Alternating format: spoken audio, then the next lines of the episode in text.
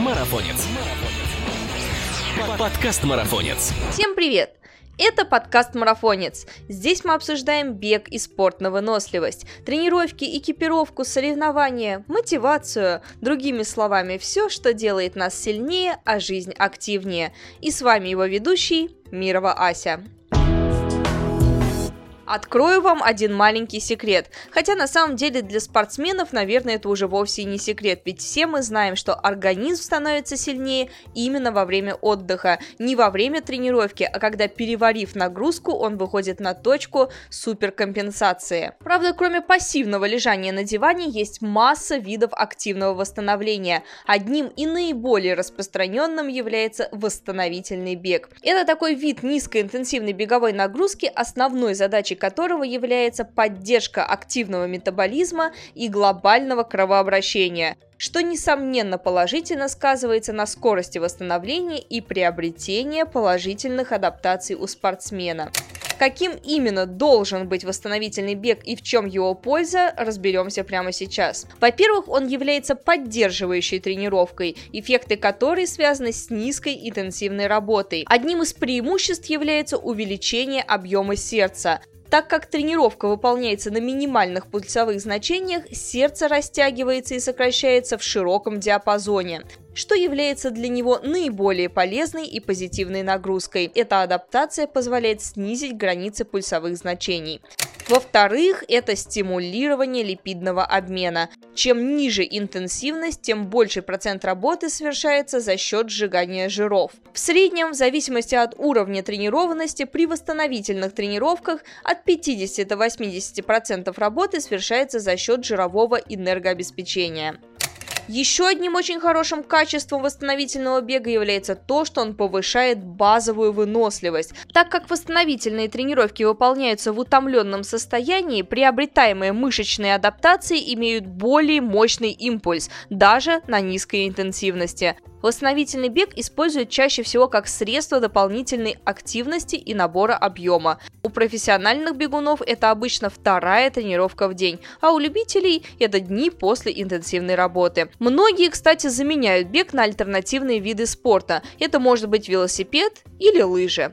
Некоторые, наверное, уже слышали, что восстановительные тренировки часто называют низкопульсовыми. Так на каком же все-таки пульсе лучше бегать данные тренировки? Так как главным критерием здесь является отсутствие напряжения и состояние полной непринужденности и спокойный ритм дыхания, вы должны быть способны легко и непрерывно поддерживать беседу. А если пользуетесь пульсометром, то постарайтесь не превышать границы вашей первой пульсовой зоны. Чаще всего это 120 или 130 ударов в минуту. Темп при этом вторичен и интересен лишь для анализа отслеживания прогресса. Старайтесь в большей мере ориентироваться на свои ощущения. Активный отдых, конечно, хорошо, но как же все-таки понять, когда лучше сделать день отдыха на диване, а когда восстановительную тренировку? Ну, скажем, если ваше состояние настолько тяжелое, что любая динамика приносит вам лишь боль и страдания, то, вероятно, лучше отойти от плана и позволить себе полностью отдохнуть. Такого же правила стоит придерживаться, если вы испытывали в течение суток иной чрезмерный стресс, например, бытовой, рабочий или просто мало спали а также в случае обострения старых травм и возникновения локальных острых болей. Здесь, как и в любом другом деле, главное не переусердствовать, поэтому сейчас я расскажу вам, как долго следует бегать эти тренировки. Продолжительность восстановительных работ не должна быть слишком большой, так как у нас не стоит задача нарастить утомление, а наоборот, взбодриться и придать тонус организму. Поэтому восстановительная тренировка часто дополняется различными силовыми и техническими комплексами упражнений. Мы рекомендуем бегать от 30 до 70 минут, в зависимости от уровня вашей подготовки и целевых дистанций, конечно. Количество восстановительных кроссов зависит от количества интенсивных работ и количества тренировок в целом. Например, если вы выполняете всего 3 тренировки в неделю, то восстановительные вам вовсе не нужны, так как каждая тренировка является развивающей и стимулирующей, а их вес слишком ценен. Если же тренировок больше, то две из них должны быть интенсивные, и восстановительных тогда будет тоже две тренировки в неделю.